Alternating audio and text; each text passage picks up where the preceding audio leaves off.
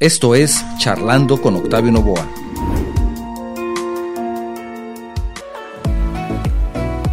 Durante décadas, las joyas artesanales han sido un elemento básico del vestuario. Sin embargo, mucha gente no comprende el verdadero valor de la joyería artesanal en comparación con la producida en serie. Cuando una persona porta una pieza de joyería artesanal, se convierte en parte de la historia que el artista cuenta a través de su trabajo. Cada uno tiene sus propias razones para crear joyas, pero lo que está claro es que en la joyería de autor, detrás de cada diseño, hay un mensaje. Te invito a escuchar esta charla con el maestro joyero Andrés Larios, quien además de ser un entusiasta emprendedor, forma parte de la tercera generación de joyeros en su familia. Empezamos.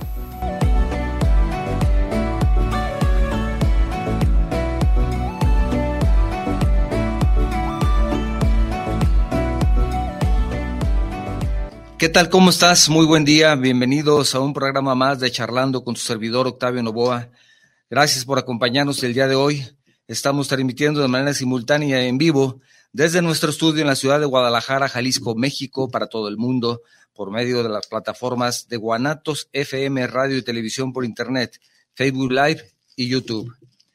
Para nuestra audiencia en los Estados Unidos, Ahora pueden escucharnos en vivo marcando el 425-394-7097. Les recuerdo que es una llamada sin costo para ustedes. Entonces pueden marcar ese número y se enlazan de manera directa a nuestro programa. También si lo que deseas es enviarnos un mensaje vía WhatsApp, tenemos disponible el número 33 29 52 55 22. Lo repito, 33 29 52 55 22. Si tu mensaje es de fuera de la República Mexicana, te recuerdo utilizar el prefijo 521. Si el día de hoy estás utilizando la plataforma de Facebook o de YouTube para vernos y escucharnos, también por ese medio puedes enviarnos tus mensajes. La joyería artesanal es la alternativa idónea para quien busca algo diferente, único y personal.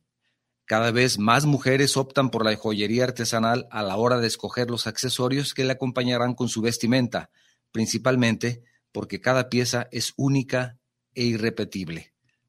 El tema del día de hoy es la joyería artesanal.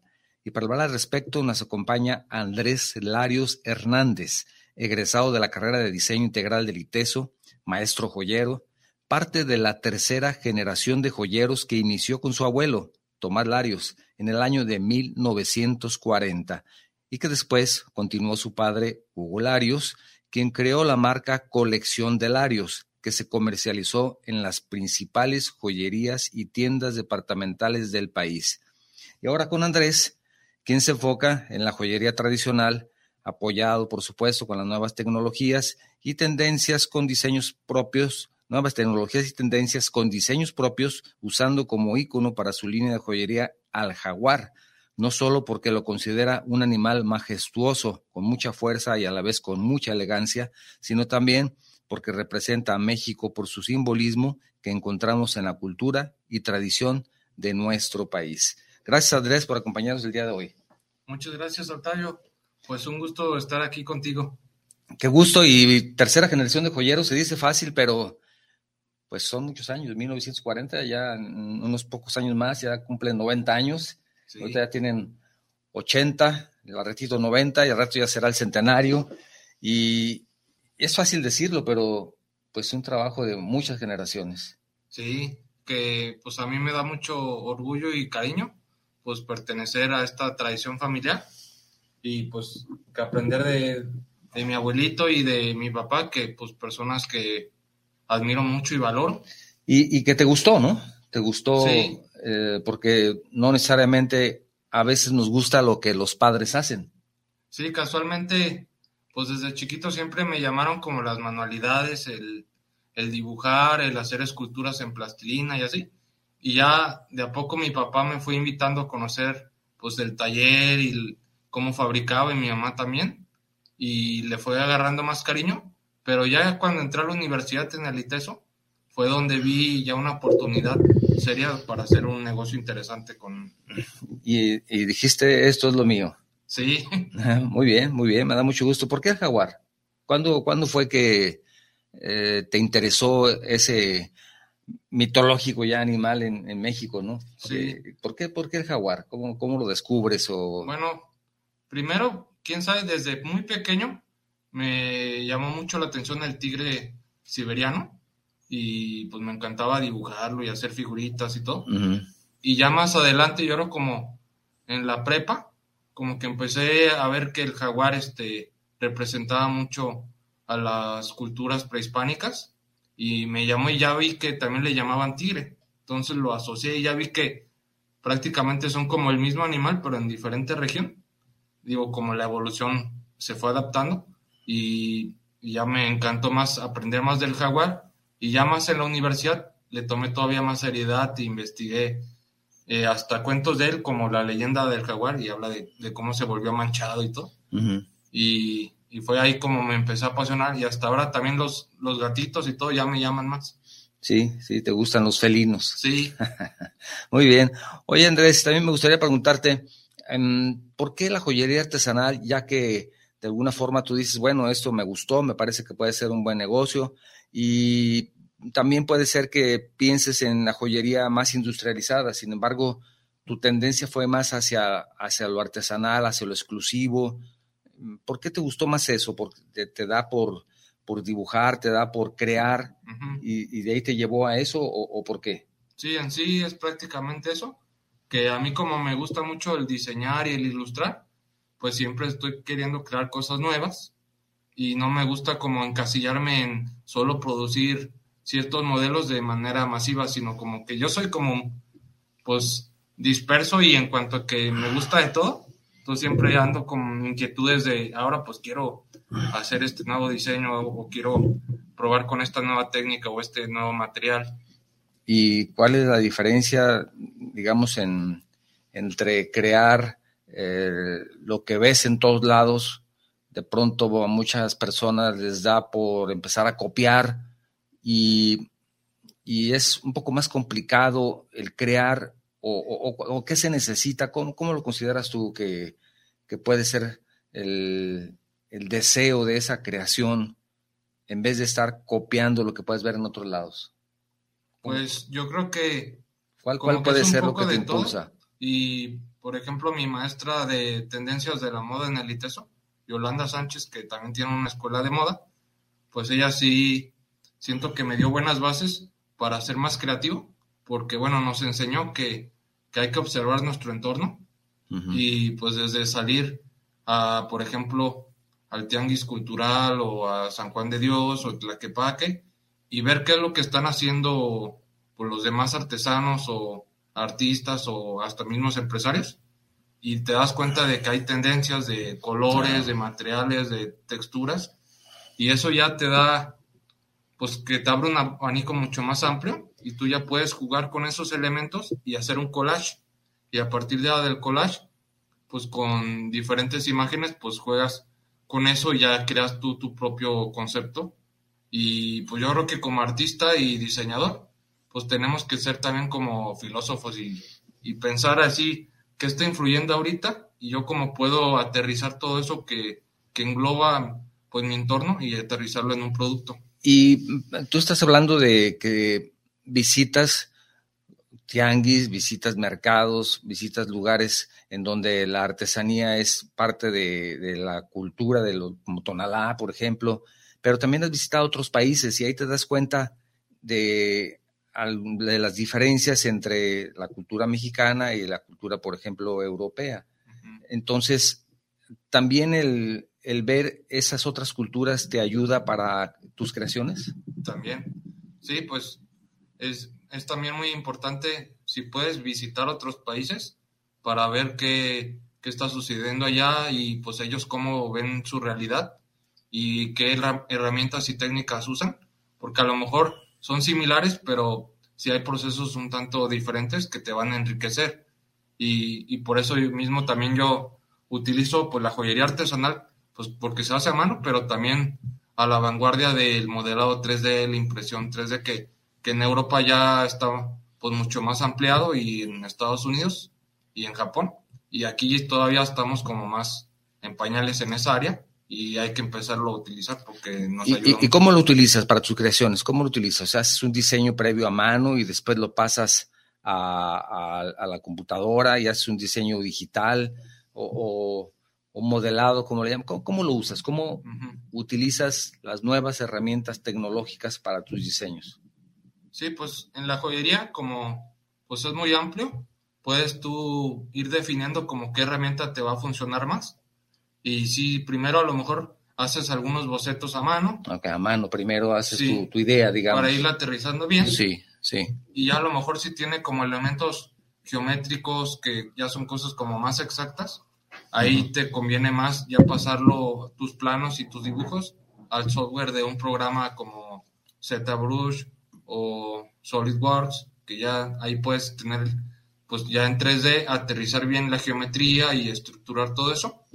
Y ya de ahí pues haces una impresión para el prototipo y ya ver cómo funciona y a lo mejor puedes ver que algunos detalles se le pueden refinar y O puedes... sea, ¿ha- ¿haces una impresión en 3D? sí, Ah, que se imprimen en... es una especie de resina, sí, pero hay diferentes resinas o materiales, unos Claro. más económicos que otros y ya dependiendo, pues el que veas que te va a convenir más, pues lo imprimes. Entonces eso te permite ver la pieza ya físicamente. Y hacerle cambios. Sí, Muy bien. Porque sí, ya, porque por ejemplo para este casquito samurai, pues este sí, A ver, muéstranos. Este, Ah. aquí nos trajo ah. Andrés, nos hizo el favor de traernos varias piezas. Desafortunadamente, tal vez estamos un poco lejos de la cámara, pero aquí puede, podemos mostrarlo, pero tiene muchos detalles. Es un casco samurái. Sí, que de hecho, bueno, se lo diseñé a Genaro Torres de la empresa Virtus, porque pues él sigue con esa filosofía del samurái Sí, y nos basamos en una pieza que él tenía de cerámica, que era un casco muy similar, pero los detalles en cerámica sí, pues no pueden llegar tan profundo como en el metal. claro. Entonces yo ya lo refiné mucho más, le puse algo de mi creatividad y ahí sí tuve que investigar más la ornamenta que utilizan en los cascos y todo. Entonces, esto te lleva también a la investigación. Tal vez ustedes puedan, puedan verlo, pero bueno, es una pieza muy elaborada. ¿De qué material es? Ese es latón, Este es latón, está bastante pesado. sí, Es latón y eso te permite, el metal te permite ese tipo de detalles, ajá, lo que no se logra con otros, ¿verdad? con otros que sí no, no podrían tener tan detallado. Sí, sí, muy bien. Y tenemos, ah, aquí también tienes tu, tu famoso jaguar. Ajá, están algunas esculturitas del jaguar. Aquí está el jaguar, que esta es la pieza, digamos, que representa tu filosofía también como creador, decías, ¿verdad? Sí, El jaguar, ¿este qué material es? ese también es latón. También de latón. Y también tiene muchos detalles, ese, por ejemplo, ese sí lo, lo Hasta- modelé totalmente a mano. hasta en la cola. Hasta en la cola tiene detalles, mira. Sí, Muy bien. las manchitas y todo. Sí. Sí, también tienes aquí otras piezas, tortugas, esta cabecita de jaguar, Ese también, ese sí es plata. esta es plata, Ajá, pero tiene un acabado más fino, ¿verdad? sí. Por el material, la plata te permite hacer este tipo de acabado, más detallado, Eh, no, pues más bien o es igual. es lo mismo, pero más bien como tú ya modelaste la pieza en cera, Sí, es el detalle que va a tener. Entonces sí tienes que cuidar que la cera salga con todos los detalles que quieras. Correcto. Va a ser una copia idéntica en metal. De hecho, en el metal vas a apreciar todavía más detalles que a lo mejor en la cera no se ven con tanta claridad. esta es una águila americana, Ajá. o podemos decir que es mexicana, pero por ejemplo, Pues el mira, águila real. el águila real, aquí para ponerla sobre el celular. sí. Vamos ¿Y, y qué, qué tanto, eh, qué, qué tanto, comercialmente hablando, qué tanto se busca este tipo de piezas artesanales exclusivas?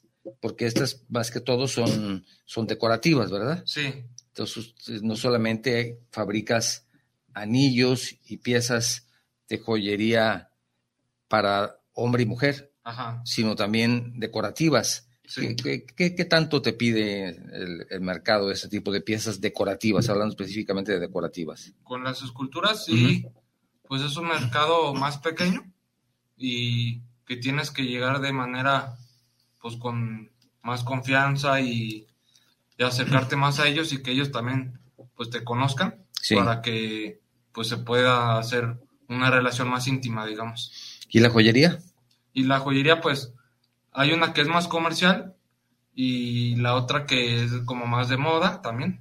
Y entonces hay que ver, como comentaba, las tendencias para buscar que las líneas que diseñes pues sean pues vendibles y llegues a, a un mercado pues más amplio. Ahora, por ejemplo, nosotros podemos ir a, a muchas tiendas. Bueno, permítame antes, es el momento de recordarles el número telefónico para las personas que nos escuchen por medio de Facebook o YouTube, donde pueden mandar su mensaje. Y el caso de que estén en los Estados Unidos, hay un número telefónico, en el cual ustedes pueden marcar, es una llamada sin costo para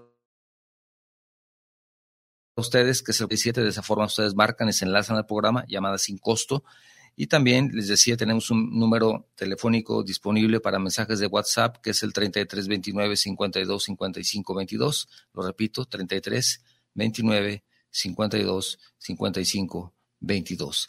Y si tu mensaje es de fuera de la República Mexicana, no olvides utilizar el prefijo 521. Entonces, son varios medios donde nos puedes enviar tu mensaje. Este número, Facebook, YouTube y para continuar escuchándonos en Estados Unidos, tienes ese número telefónico disponible.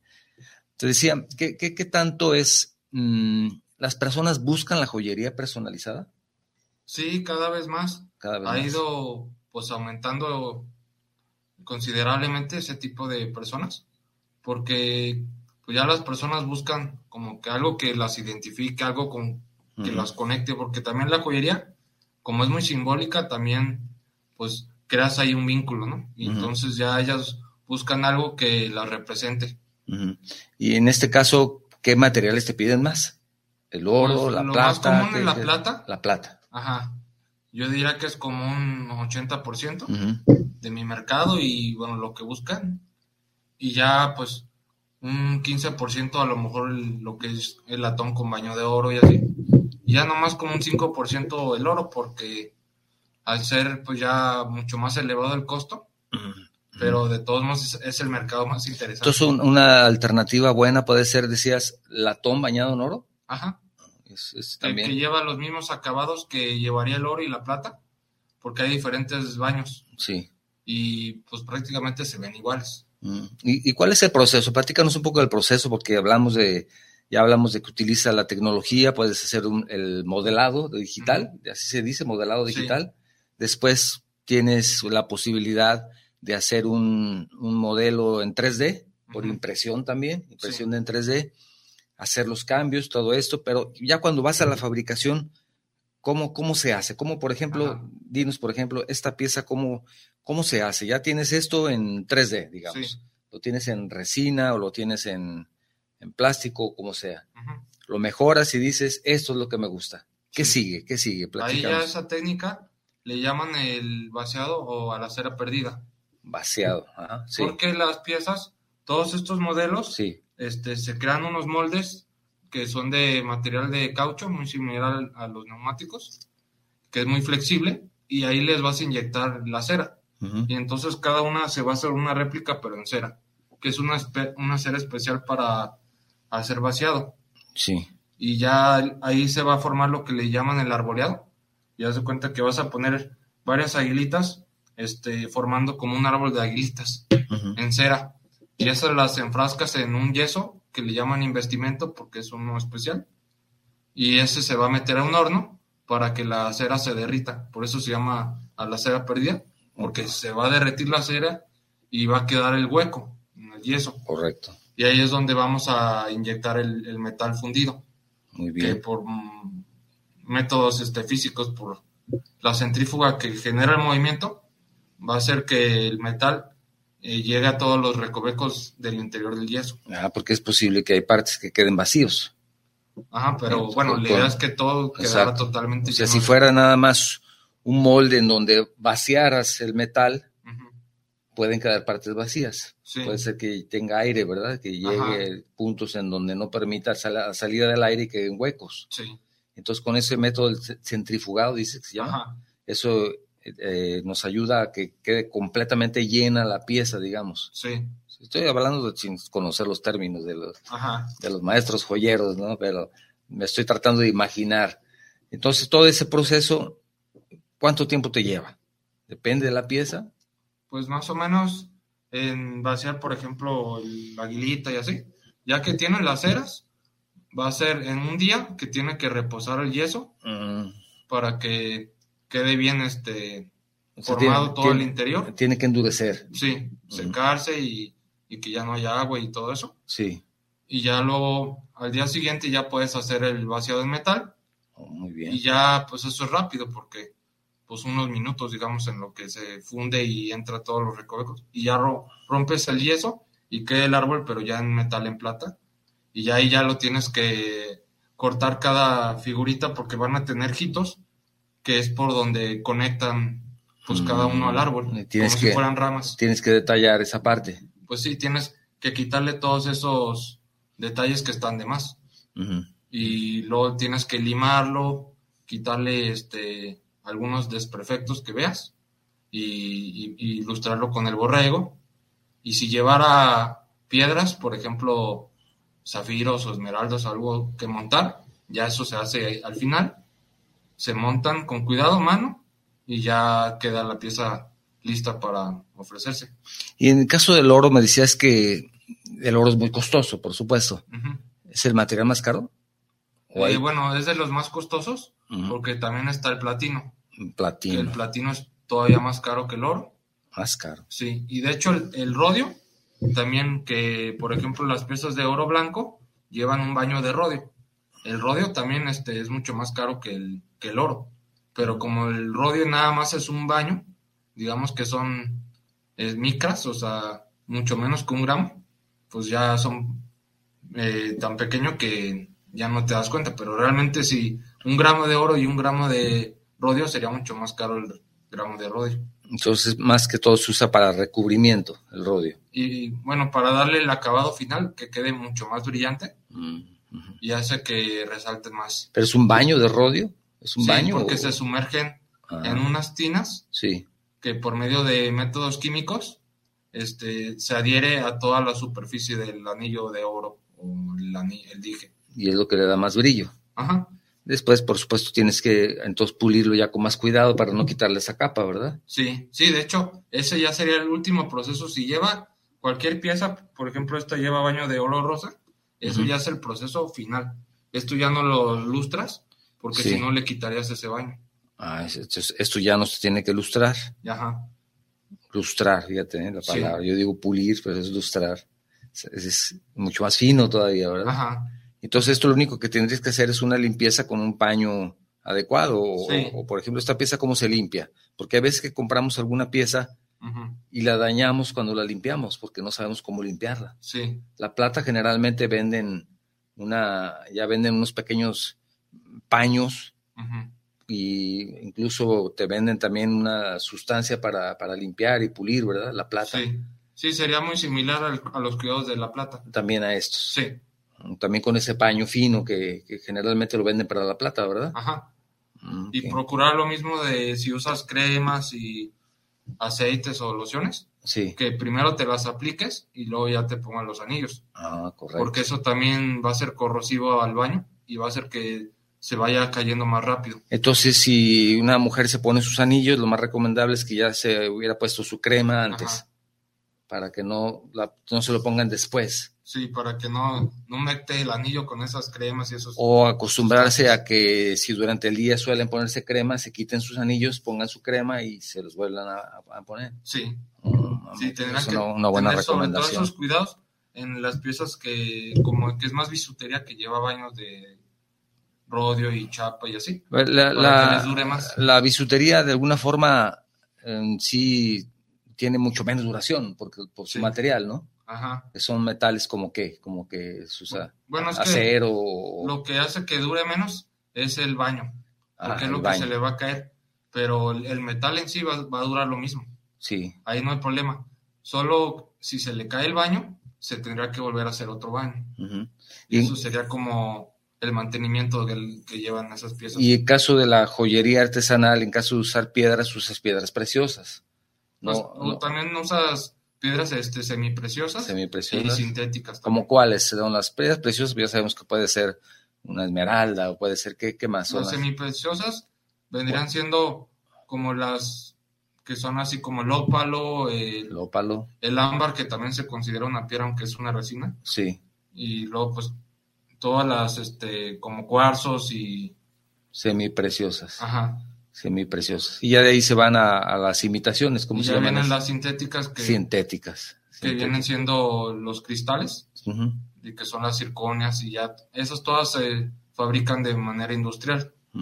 Y ahí encuentras de todos los colores, Sí, porque precisamente por su origen industrializado, ¿verdad? ajá. Mm, qué Sí, hoy interesante. en día, pues, puedes hacer cualquier imitación de una gema preciosa de manera sintética. Y por ejemplo, si una persona quiere comprar una pieza que tenga un diamante, ¿cómo puede identificar que realmente es un diamante, digamos, un, un ciudadano común y corriente de a pie como tu servidor que no conoce absolutamente nada de este tema y de alguna forma quiero conocer si un, quiero saber si un anillo de diamantes que me quieren vender, el diamante es verdadero o es falso? ¿Cómo, cómo Ah, puedo saber? Pues una manera fácil eh, es que el diamante va a tener imperfecciones porque es una piedra natural. Entonces, si lo observas detenidamente, puedes notar desde el tono que a lo mejor no es totalmente blanco. Puede tener tonalidades más ama- amarillentas, digamos. Esa es una. Otra que puede tener puntitos negros, que les llaman carboncillos, o imperfecciones, que también es parte de la naturaleza del diamante. Y, un, y una circonia pues va a ser perfecta en ese sentido que totalmente blanca, transparente y, y sin ningún carboncillo ni puntito negro. Y otra también es la dureza, porque un diamante, si lo agarras con una lija o algo y, y lo rayas, este, no le va a pasar nada al diamante, no lo puedes rayar. Pero una circonia, si la rayas, la vas a, lo puedes deformar sin ningún problema. El diamante es muchísimo más duro. Sí. Claro, no lo vas a dañar con una lija. De hecho, el diamante se utiliza para cortar otros materiales. También. Digo, en la- por ejemplo, en, la- en muchas industrias, Sí. los discos con el borde de diamante, pues es para cortar materiales duros, pero no tan duros como el diamante. De hecho, pues para cortar los mismos diamantes usan diamantes en la joyería. Ah, Correcto, entonces cortas diamante con diamante. Sí. Si no, no lo cortas. Ajá. Y bueno, y también con láser también hay ciertos cortes. Y, y si haces una pieza, un diamante, si tiene puros cortes de láser, ¿no tendría que ser perfecto? De todos modos, en su corte, me refiero en su Ah, en su corte sí, pero en su color y si tiene algún puntito, pues ya eso ya es inevitable. De hecho, los, los diamantes, este, cuando los compran en bruto, los analizan, sobre todo en Alemania o en Inglaterra, donde están como los grandes laboratorios, para ver qué forma es ideal para ese diamante. Y ya ahí ya determinan si va a ser corte brillante, si va a ser este corte corazón y así, porque le van a sacar el mayor este provecho a esa piedra, lo más grande posible que se pueda. A lo más grande posible. Entre más grande, más valiosa. Sí, Y también los residuos de ese tipo de diamantes, al momento de cortarlos en, en bruto, los cortan y quedan residuos. Van haciendo piezas más pequeñas. sí, también ¿sí? las aprovechan para hacer otros diamantes más pequeñitos. Y al final, final, ya lo que no, ya es desperdicio, lo que no se usa, o también se usa ese polvo, digamos, que queda al final. ¿También se Pues, utiliza? Yo creo que se utilizará para algún otro proceso, pero ahí sí desconozco. como para los discos tal vez, ¿no? Discos Puede de corte. A lo mejor me pueden, imagino, pueden funcionar para herramientas, porque no creo que una piedra grande la, la pulvericen para utilizarla para un disco de diamante, ¿verdad? Sí, no. O sea, su valor es por el tamaño y eso. Y, y los quilates, ¿cómo sabes el quilataje? ¿A Sí, qué de se hecho, debe? pues para los diamantes hay las 4Ds, que es este, digo, las 4C, corte, color, este, quilataje y el tamaño, ¿no? Ujú. Y ahí esos cuatro elementos son los que van a dar el valor del precio en el mercado. Y entonces, por ejemplo, mientras en el color, mientras más este blanco es más valioso, Ah, mientras más amarillo eh, va a ser menos valioso. O sea, puede haber tonos en amarillo en un diamante. Sí, ¿Algún otro tono o no? sí, bueno, ahí es que hay, hay diamantes también azules, también hay diamantes negros y hay como rosas también, pero son más este extraños esos tipos de diamantes. Lo más común son los blancos o con tonalidades amarillas. Blanco con tonalidad amarilla. Y para el quilataje tiene que ver el, el peso y el tamaño. Y entonces, 100 puntos es un quilate. 100 puntos es un quilate. Entonces te clasifican por puntos. Te dicen, Sí. este diamante es de eh, 10 puntos, 50 Ajá. puntos.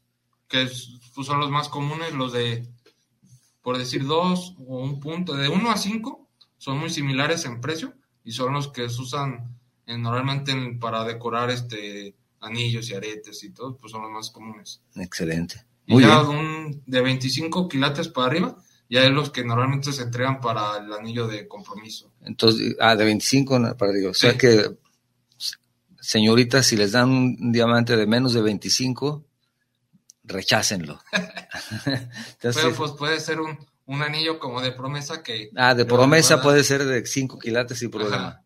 Porque también ya, ya se entregan... No, este, 5 según puntos dijimos, ¿verdad? presupuesto. Ajá. Cinco. Es por puntos. El, el- el diamante se clasifica por puntos y 100 puntos es un quilate. Sí. Ah, muy bien. Entonces, espero que hayan tomado en cuenta ese dato porque es interesante saberlo. Es interesante Y hoy en día pues es válido hasta dar el anillo, porque antes era en oro de 14 quilates o de 18. Ahora también se pueden hacer en plata. O sea, ya... De hay- compromiso en plata. Sí, hay para todos los... O de latón o de lo que quieras. Lo que importa es la intención. Sí, porque bueno, es el símbolo de, de esa unión, ¿no? Que se va a generar. Claro, claro. Pues aquí tenemos, si me permites, ah, ah, no, aquí lo tengo de este lado. Ah. Vamos a, a regalar un libro como este. En un momento más vamos a decirles para qué es lo que tienen que hacer para llevarse este libro. Se llama El cactus de la felicidad. Este li- libro nos hizo favor de dejarlo aquí. Su autora, Ana, Ana Lucía Castelo, que estuvo con nosotros hace un par de semanas, y nos dejó un libro para, para obsequiarlo. Entonces, en un momento más voy a hacer una pregunta y el primero que responda será el ganador del libro. Y hablando de libros, vamos a dar una noticia también. Sin embargo, en este momento quiero leer algunos mensajes, que ya tenemos aquí mensajes, si me permites, Andrés. Tenemos mensajes y saludos para Rafael Sánchez aquí en Guadalajara. Gracias, Rafa, por tu mensaje. También Iván Elier Juárez Domínguez hasta Chihuahua. Gracias por estar pendiente del programa. También Salvador López, compañero Chava, gracias por, por tu mensaje. Tenemos mensajes de Olivia Ríos Llamas, felicidades por el programa, saludos al invitado Andrés. Andrés me hizo un anillo hermosísimo, de oro con rubí, muy recomendado. Así que ya saben, si ustedes quieren algo así, inmediatamente. Víctor Casillas, saludos al invitado, muy interesante tema. ¿Qué tan cara es la joyería artesanal? Pregunta Víctor, comparada con la joyería fina se puede hacer una... em, ¿qué, tan caro es? ¿Más caro la artesanal o si vas a una joyería compras algo muy fino, como dice Víctor? ¿Qué, ¿Cuál es la diferencia? ¿Qué tan Bueno, caro? es que ¿Es ahí más la- caro o más barato? A ver, platícanos. Podrían ser más cara la fina por el tema de los materiales que utilicen, Sí. porque ahí pues los procesos son, son muy similares. Nada más son los materiales y los acabados que pueden, y entonces ya depende del bolsillo, porque puedes conseguir desde, por decir, este jaguarcito en 500 pesos, Sí. porque pues es hecho a mano y, es, y bueno, la materia prima es latón que no es tan cara, Sí. pero pues lo, si lo hicieran en oro, pues ya su valor sería como de más, más de 10 veces. Y, y en caso de un anillo, digamos como este, que es, me decías qué material es este? Es latón con baño de oro rosa. Baño de oro rosa, que se ve muy bonito, prácticamente, sí parece oro. Sí, ¿verdad? Porque el acabado. Como este, digamos, si fueras a una tienda y buscaras algo similar a esto, en primer lugar, ¿lo encuentras o, o no? pues eh, podría haber algo similar, pero por el diseño a lo mejor... No, el diseño no, ese es exclusivo, Sí. pero me refiero de, de la misma medida, mm, algo que pudieras ah, hacerlo parecido, digamos, porque no, este los dos están más o menos del mismo tamaño, también se ven Doria rosa. ¿Cuánto podría costar entre diferencia uno u otro? ¿Es más caro el de la joyería o es más caro el tuyo? Ah, sí, pues sería más caro el de la joyería, porque ahí hay más intermediarios y ya van elevando su costo. Sí, entonces Por es... ejemplo, este anillo yo te lo daría en 250 pesos. Y a lo mejor en una joyería lo vas a encontrar en 500. correcto, entonces, bueno, es más caro. Sí. es más caro. Al final también tenemos Un mensaje, Ana María Ramírez, saludos para el programa del ingeniero Octavio Nova, una felicitación por su nueva locación. Ana María, qué bueno que te diste cuenta, pero estamos haciendo el primer programa en este nuevo y remodelado estudio. Todavía nos faltan muchas cosas, espero que no caiga algo del escenario aquí mientras estamos hablando, que no nos caiga un pedazo que todavía no está bien puesto, pero aquí mi colaboradora principal no, no, no hizo con un buen control de calidad como lo haces tú con tus piezas. Espero que no se caiga algo. Gracias, gracias. Robert Arce, saludos para el programa, saludos ingeniero Novoa desde Los Ángeles, California, saludos especiales, un gran programa. Gracias, Robert, como siempre pendiente del programa. José Luis Martín, saludos al programa desde la colonia americana, magnífico programa de joyería y bisutería. Gracias, José Luis. Cuando requieran algo especial, bien hecho, de primera calidad, aquí Andrés estará pendiente de lo que ustedes requieran. Nos va a dar sus datos al final para que estén pendientes si lo quieren contactar. Susana Márquez, saludos para el programa, saludos ingeniero, gracias al invitado desde la Ciudad de México. Dice, ¿qué es la bisutería o qué se le conoce, mejor dicho, como bisutería? Esto algo, algo diferente, Susana. La bisutería generalmente se utiliza otro tipo de materiales, no se usan piedras preciosas, tampoco se utilizan eh, metales como el oro y todo eso, sino otro tipo de metales. Además, puede ser industrializado y prácticamente pues son solamente piedras sintéticas, ¿verdad? O incluso hasta plásticos, ¿no? Sí, sí, ahí ya exploran muchos más materiales. Sí. Y como comentabas, más de la orden industrial, ¿no? Sí, más industrial y no es hecho por un maestro joyero como el caso de Andrés. Es la, diferencia. Mariana Zip, saludos, ingeniero Novoa, desde Humán, Yucatán. Ahora de paseo. Gracias, Mariana, que los disfrutes. Gracias, pero escuchando el programa. Gracias, Mariana que disfrutes tu paseo. Pedro Alberto Torres, saludos al programa, ingeniero, gracias. Saludos desde Mérida, gracias, gracias. Están pendientes en Mérida también. Saludos para el programa y saludos al invitado. Por cierto, Pedro, vamos a tener desde Mérida también el programa de Enlaces de la Construcción, que es de 12 a 13 horas. Nuestro invitado está en Mérida. Entonces, saludos a Mérida doble. Bertilia Milagro, saludos para el programa desde Cali, en Colombia. Gracias, como siempre. La bisutería existe de oro, es lo que mencionaba hace un momento. Si es de oro, pues ya me bisutería. Ya sería joyería fina. Ya. sería joyería, joyería fina. Martín Gómez, saludos desde Bonampak, California. Gracias, Martín. Quiero felicitar al ingeniero Novoa por este nuevo estudio. Saludos a sus invitados. Gracias, Martín. Pues aquí estamos cambiando todo con trabajos. Tuvimos que hacer a marchas forzadas porque iba a venir Andrés, entonces dije, no, esto no podemos hacerlo con el estudio antiguo ni de otra manera. Tenemos que hacerlo con el estudio nuevo por nuestro invitado especial. Entonces, Andrés está estrenando y por eso nos va a dar el 50% de descuento a todas las personas que le llamen en este momento. No, no, no, no, se crean. No, gracias. Gracias, Andrés, por habernos acompañado el día de hoy. Estamos hablando con, con Andrés Larios. Él es maestro joyero. Además, es, es una, además de una gran persona, él estudió diseño integral en el ITESO, es de una familia de joyeros, tercera generación, desde su abuelo, su padre y ahora él, dedicados a la joyería y muy recomendable cuando quieras hacer alguna pieza. De una vez menos diciendo dónde te localizan, Andrés, y al final lo repetimos. ¿Qué te parece? Ah, pues bueno, me pueden buscar en las redes sociales. Sí. Que pues está en Facebook como Andrés Larios. Sí. Y bueno, está el Instagram también que eh, también es de Andrés Larios. Y bueno, y el canal de YouTube, que ahí es de Andrés Larios Hernández. Andrés Larios Hernández, muy bien. Y ahí pues pueden ver desde fotografías hasta ya estoy empezando a subir contenido de videos donde pueden conocer un poco el proceso de cómo diseño y fabrico las piezas. Porque bueno, la idea es que más adelante quiero empezar a dar cursos y también escribir un libro con todos estos métodos pues ya nos vamos a tener aquí la primicia del libro, que dentro de unos seis meses ya va a estar listo, está en proceso. Ajá. Y tiene que venir a mostrarnos el libro. No sé ustedes qué opinen, pero espero que nos acompañes y, con todo gusto. y nos traigas el libro. Se los voy a compartir y, vamos a darle, este, sacarle jugo y provecho a ese libro. Y lo mejor de todo es que Andrés no solamente es de una familia de joyeros, sino que es un joven emprendedor que todo el, todo el tiempo está buscando nuevas oportunidades y, y trabajando día y noche. Entonces, Ah, es un joven realmente talentoso. Te felicito, Andrés, sobre todo por ese, esos deseos de salir adelante. Y insisto, si requieren algo, pídanselo, Andrés, y verán que van a, van a quedar muy satisfechos. Jorge Arriaga también nos manda un saludo, licenciado Arriaga. Gracias, un tema muy interesante, sobre todo un invitado experto en el tema. Por cierto, pregunta Jorge, ¿hay piezas que se pueden chapear en oro?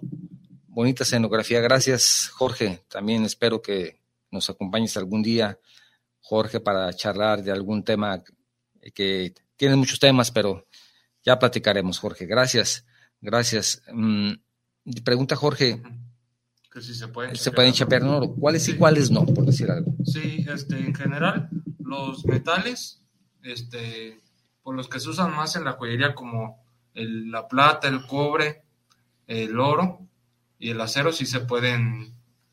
Correctamente se les llama baño de oro. Baño de porque se sumergen y por medio de la electrólisis se adhiere a la superficie. Sí. Y, y se confunde el término ah. porque cuando se refieren este, a chapa. Sí. Originalmente la chapa era hacer una lámina de oro, que esa sí se hacía muy delgada de manera manual. Niña, por favor. Sí, disculpa. Ah, y, se tenía que, recubrir toda la, pieza, que eso lo utilizaban mucho, sobre todo en, temas religiosos, en templos y para las figuras de, de santos y bueno, de Cristo y cuestiones así, si era, era lo que le llaman chapa, porque si eran láminas, que sí se martillaban y se ah, colocaban a las piezas. Pero, y el otro que es, que es por medio de la electrólisis es el, baño, entonces se confunde a veces decir chapa, ya lo dicen como palabra coloquial, pero lo, pero correcto, lo correcto es baño de oro. De oro. Ah, muy bien. Y eso entonces puede decir que es metal con metal. Ajá. Metal con metal. O sea, puede ser, decías, uh, ¿le marcaste? Uh, hazme favor de, insistirle, a ver si. Eh, sí. Entonces, um, digamos, acero. El acero sí se puede. El, latón. El latón también. Bronce. También. También se puede. Cobre, pues no tiene caso también. También se puede, sí. También se puede. Porque piezas de cobre, bueno, pues tenemos piezas de cobre artesanales que son, y de latón, y de latón, que son muy bonitas, muy bonitas. Verdaderamente la artesanía en México es tan, tan amplia que también hay piezas artesanales de esos metales que son verdaderamente impresionantes. No solamente hay, por supuesto, lo comercial, pero tú vas a, por ejemplo, a, Santa María del Oro, o bueno, en plata, ¿qué, qué decir? Plata y diseñadores mexicanos que son referentes a nivel mundial. Uh, sí, hay muy buenas. En este, plata y en oro, pero en plata, porque México fabrica, no fabrica, produce mucho, mucha plata. Sí, sí, pues es de los mayores productores de plata y de cobre del mundo. Sí, saludos a Tasco Guerrero. Tengo años de no ir a Tasco, pero ahí encuentras unas piezas impresionantes realmente en Tasco. Sí.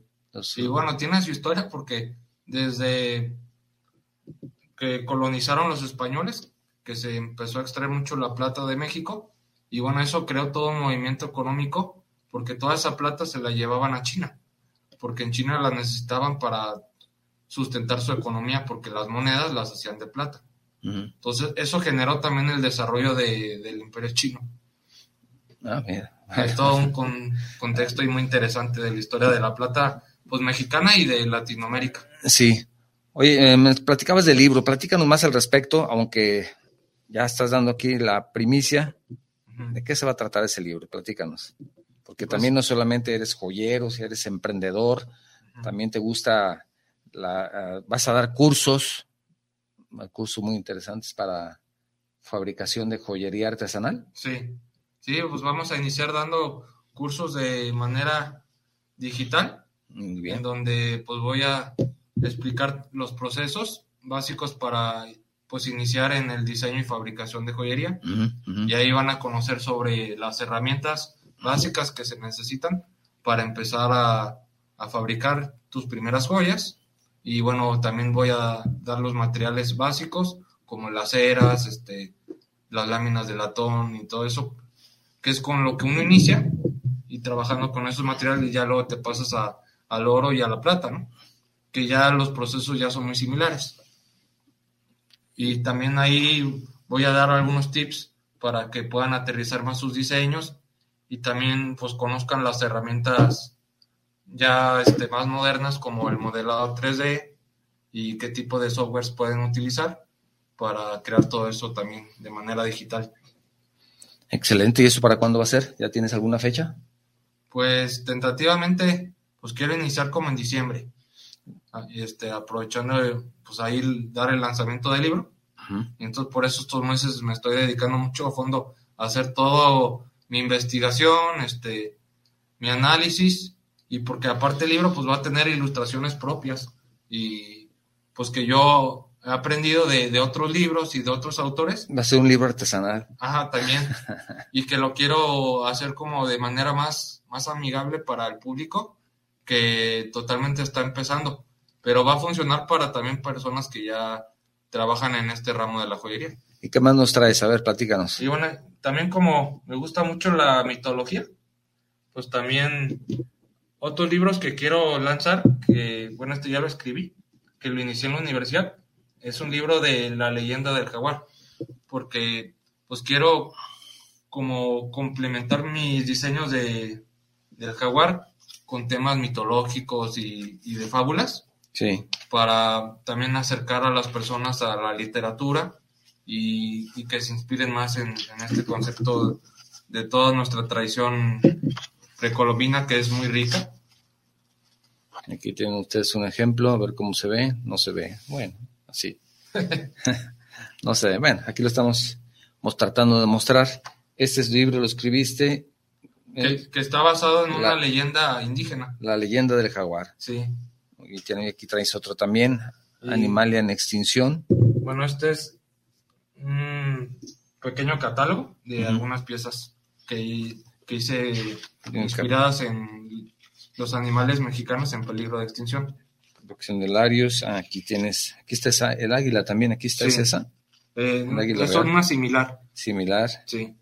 Vaquita marina, mariposa monarca, son que piezas. estos son como piezas más de siluetas. Sí. Más minimalistas. Pensando en los animales en extinción. Sí. Está la, la, famosa vaquita marina, famosa precisamente por ese gran problema de la extinción que espero que, que se logre salvar. Sí, que de hecho, pues, como quiero tocar ese tema de la ecología y de la preservación de nuestra fauna, pues también hice cada tarjetita uh -huh. que traen en su parte posterior información de, del ah. hábitat y de la conservación que se está realizando. Su ballena gris, y aquí atrás puedes ver su descripción, nombre científico, algunas características. Muy bien. El riesgo y también un pequeño dato, un breve dato, dice, hacen una de las migraciones más largas de todos los mamíferos con un viaje de alrededor de 10.000 millas de ida y vuelta. ¿Y esto lo regalas o qué haces con él? Bueno, esto es el complemento con las piezas que vendo. Ah, muy bien. Entonces haces una pieza y además les das una tarjeta. Ajá. Para y... que conozcan un poco más. Sí, que también doy la bolsita de, de, también de los animalitos. Ah, y también tus bolsas para tus, tus piezas artesanales en su bolsita con estos animales. Que son los marinos y los selváticos, digamos. Muy bien. Entonces es un trabajo con causa, ¿verdad? Sí, para concientizar. Y la idea es, pues, luego trabajar con instituciones como Por Natura o alguna que esté muy interesada en conservar, pues, fauna mexicana. Sí. Muy bien. Déjame ver, tenemos algunos otros mensajes. Dice, felicidades, Kika Molinari desde Veracruz, gracias. También tenemos, mmm, tenemos más mensajes, Isra, ahí te encargo.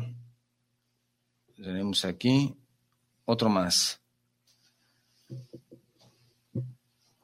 Dice, saludos Octavio de la División N de Toastmaster, muchísimas gracias, felicidades a sus invitados, talentoso emprendedor, maestro Andrés Larios, maestro joyero.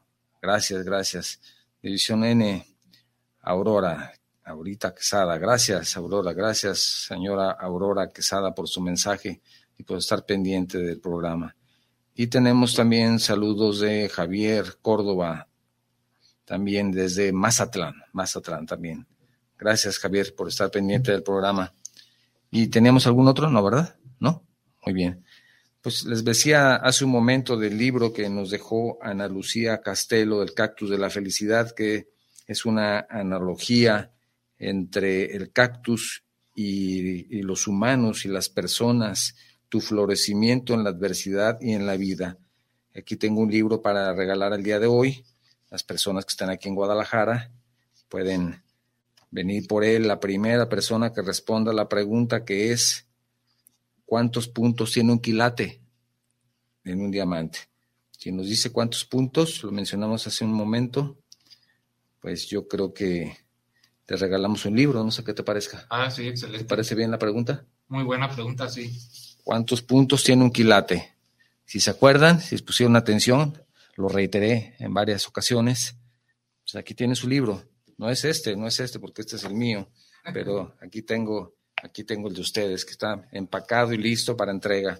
Lo único que tenemos que hacer es entregarlo y tomarle una foto para que la autora vea que así se lo regalamos a alguien y lo regalado, no hay a pesar que lo estoy vendiendo, ¿verdad? Sí. Muy bien, Andrés, pues muchísimas gracias por todo lo que nos has compartido el día de hoy y me gustaría saber, aparte de tu libro, aparte de tus cursos, aparte de tus joyas, recuérdanos en dónde te pueden encontrar alguna persona que esté interesada, hombre o mujer, sí. porque también hay joyerías, joyería para hombre. También, que es un mercado que se tiene que explorar más. Uh -huh. Aquí estoy viendo una respuesta. 24 quilates. No, no, no, no. Estamos hablando. ¿Cuántos puntos tiene un quilate? Ajá, en ¿verdad? el caso del diamante. En el caso del diamante. ¿Cuántos puntos tiene un quilate? Porque aquí una respuesta es 24 quilates. Bueno, 24 quilates equivaldría a cierto número de puntos. Por ejemplo, hay brillantes o diamantes, ¿verdad? Ajá. Que dicen es un diamante de 10 puntos. Uh -huh. Decíamos que el diamante, para que más o menos valga la pena, tiene que tener 25 en caso de que te lo den de, de compromiso, de matrimonio, ¿verdad? Sí. De, ¿Cómo le llaman? Anillo de. ¿De promesa o de compromiso? De promesa de compromiso, que sea de 25 para que esté. Sí, para que ya se entusiasme la pareja. 25 puntos. Entonces, uh -huh. pregunta de nuevo ¿Cuántos puntos tiene un quilate? ¿Verdad? 24 sí. quilates, bueno, ya son diamantes de 24 quilates que equivalen. Bueno, es que ahí se confunde con lo que es la equivalencia del oro. Sí. Porque el, el oro puro de 100% oro son 24 quilates. Uh -huh, uh -huh. Y, pero normalmente en la joyería ya se trabaja de 14 quilates. Sí. O de 10. Y bueno, el europeo es de 18 quilates. Que Estás hablando puntos de diamantes. Ajá. ¿Cuántos puntos tiene un quilate. Sí. Y si no pusieron atención, pues pueden buscarlo ahorita en su teléfono y responder bien. si no pusieron atención al programa. Muy bien, muy bien. Fíjate que comentaba también con una persona que, que hizo favor de, de, hablar antes del programa para hacer un comentario respecto al programa. Me decía, oye, pregúntale eh, eh, qué tanto, eh, qué tanto valoramos la joyería artesanal, qué tanto la valoramos o tal vez no nos interesa mucho, no le damos el valor necesario, el valor que debería tener. ¿Qué, qué consideras en ese sentido? ¿Valoramos bueno, la joyería México, artesanal o no? En México yo siento que apenas está comenzando a valorar más la joyería artesanal, uh -huh. porque pues valoraban más este, la joyería europea, que era como pues más este, industrial. Y sentían que era más valiosa, pero ya, ya están descubriendo que también la artesanal tiene muchísimo valor. En, en Europa, en, sobre todo en los países nórdicos, es donde aprecian muchísimo todo lo que es hecho a mano. Se está pues rescatando todos esos procesos. Y hay muchas, muchas personas que lo fabrican y lo exportan, ¿verdad? Sí. Ya hay joyeros, maestros joyeros que exportan y no venden en México. Ajá, porque lo pues, la más. La ganancia este, es mucho más revituable en, en, el extranjero, lamentablemente, ¿no? Entonces ya cuando tienen cierto nombre prefieren venderlo al extranjero. Sí. Sí, ya los grandes eh, artistas, diseñadores, escultores, pues sí, sus obras prefieren ya venderlas a los países, pues sobre todo de habla inglesa es donde más negocio hay, ¿no? Pues ojalá en algunos años, ya que seas mucho más famoso, que ya eres famoso, pero ahora mucho más famoso, sí. y ahora sí nos visites, porque también se olvidan de sus, de sus raíces. No, pero pues siempre hay que cultivar este, las amistades y las relaciones, que pues es como un jardín, ¿no? O sea, si no lo riegas, este, se muere, ¿no? Entonces hay que cuidar todo y nunca olvidar, este, pues, las grandes personas que te apoyaron, porque el éxito siempre está respaldado por las personas que te ayudaron. Aquí tenemos tu mensaje de Diego Romero. Gracias, Diego. Diego anda, anda en, un gran artista, dice saludos desde la Florida. Desde aquí te veo. Gracias, Diego, por estar pendiente. Pero nunca nos invita a los paseos. Anda trabajando, anda trabajando. Muy bien, ¿qué más? ¿Tenemos mensajes más aparte del de Diego? Ya estamos a punto de concluir. Gracias, Isra. ¿Tenemos mensajes? Hay que preguntarle a Isra también. ¿No hay? Porque de pronto se duerme, se va a tomar el café, nuestro productor, y se le olvida que tenemos mensajes, no nos los pasa. Nos quedan tres minutitos, estamos a punto de concluir. Andrés, muchísimas gracias nuevamente por acompañarnos el día de hoy. Qué bueno que hemos tenido la oportunidad de platicar, que nos has compartido y que nos has traído algunas de tus piezas. No se los olvide, aquí está el jaguar. Está muy bonito, este jaguarcito hay que, Ah, ah una pregunta. Eh, ¿Esto los haces en serie? ¿Haces solamente uno? esto sí tengo en serie, porque sí hice el molde sí. y hago réplicas. Entonces, para ese mismo molde, como me decías al principio, de un molde de yeso y el cera perdida y todo eso, ¿se queda, ¿se queda el molde para hacer más? Sí. ¿O se hacen, o se hacen un molde o se hacen varios?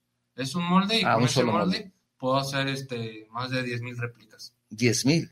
Más o menos, sí. Qué barbaridad. Porque el mismo molde también se va desbastando con el uso, ¿no? Que es como me decías de caucho. Ajá. ¿Y ahí eh, soporta la temperatura del metal? Ah, es que el molde se usa para sacar la cera. Ah, muy bien. Son puras ceras y las ceras ya es el proceso que después viene el yeso. Entonces el, molde lo conservas, pero para iniciar con el proceso de, la cera perdida. De la cera perdida. Mm, es que son varios, varios procesos no es que ese molde de caucho sea el que te sirva para hacer la pieza, sino digamos, ese es, el molde del molde. Ajá. El molde del molde. sí. Me tienes que corregir porque no conozco estos términos. Qué interesante, qué interesante. Nos trajo mucho más cosas, no alcanzamos a, mostrar todas, pero tal vez en los dos minutos que nos quedan. Vean ustedes, aquí es un, esto es, escríbenos. Es un dije, ¿Un dije? el jaguar. Sí. Que bueno, es la cabecita del jaguar. Es el, dije grande. Dije grande, tienes tu chico, aquí tienes que... Ah, este es un anillo. Y este es un anillo de inspirado en el Quetzalcoatl, en la serpiente emplumada. Y aquí está la serpiente. No lo alcanzan a ver, pero aquí está la serpiente. Muy bonito. Tenemos también una tortuga, otra tortuga. Y anillos como más conceptuales. Más anillos. El de el de meridianos. ¿Este qué es? ¿Anillo cómo se llama? Anillo de meridianos. Anillo de meridiano que es, pero es para dedos. Pues para uno como esa, Esto, no es para, esto es para hombre, porque es una mujer que tenga unos dedos como estos, imagínense ustedes. No, pero de hecho sí se les ve muy bonito ¿eh? a las damas. pero tú lo haces a la medida, también hay que ver eso. Sí, ahí tienes que ver pues la medida. Por supuesto, entonces no importa la medida de, tu, de tu dedo. Y este es otro. De estoperoles también el chico. Anillo. Muy bien, pues muchas piezas pequeñitas, otras más grandes, como esta. Muy interesante. Gracias Andrés por habernos acompañado el día de hoy. Me gustaría mucho, si quieres agregar algo, con todo gusto te escuchamos. Eh, pues agradecerte pues que la invitación, el espacio y yo con todo gusto pues regreso para platicarles ya cuando tenga el libro en la mano. Muy bien. Y ya promocionarlo y también hacer una dinámica para regalar algunos libros. Muy bien. Muy bien. Carla Díaz también tenemos un último mensaje. Saludos para charlando. ¿Qué es más cara, la bisutería o la joyería? Bueno. Sí, pues la joyería. La joyería simplemente por el material. Manuel Coronado, saludos desde Tonalá para el programa. Saludos al invitado y al ingeniero Octavio por apoyar el comercio local. Gracias, Manuel. hemos tenido un programa también de Tonalá y me gustaría, si hay algún artesano o alguien que quiera compartir sus trabajos en el programa de Tonalá, con todo gusto que nos busque y por supuesto, por supuesto, platicamos para ver si es posible que nos acompañe. Nos gustaría mucho también hablar de, ya hemos hablado de la artesanía en general, pero hablar con un artesano en particular de Tonalá también nos gustaría muchísimo. Entonces, Manuel, la invitación está abierta para ti y para todas las personas que quieran compartir su trabajo en este programa. Pues estamos prácticamente concluyendo con esto. Muchísimas gracias por habernos acompañado el día de hoy. Quiero invitarlos, como siempre, a que se suscriban al canal de YouTube, también a Facebook Dicen siempre que les invita a suscribirse, se me olvida. Por supuesto, la próxima semana estará disponible este programa en, en dos tenemos dos programas en dos plataformas de podcast, que es Spotify y iBox. A partir del miércoles ya encontrarán la liga en la página de Facebook para que puedan escuchar el programa cuando quieran y donde quieran. Como siempre, si el programa te ha gustado, quiero invitar a que lo compartas con tus amigos. Si el programa no te gustó, entonces te invito a que lo compartas con tus enemigos. Cerramos con la frase de la semana. La joyería no está hecha para hacer sentir, hacerte sentir rica u ostentosa, sino para adornarte de una manera delicada y con clase. Esto lo dijo Coco Chanel. Con eso cerramos el programa. Esto fue Charlando con Octavio Novoa, donde charlando se entiende la gente. Gracias y hasta la próxima. Escuchaste Charlando con Octavio Novoa, donde charlando se entiende la gente.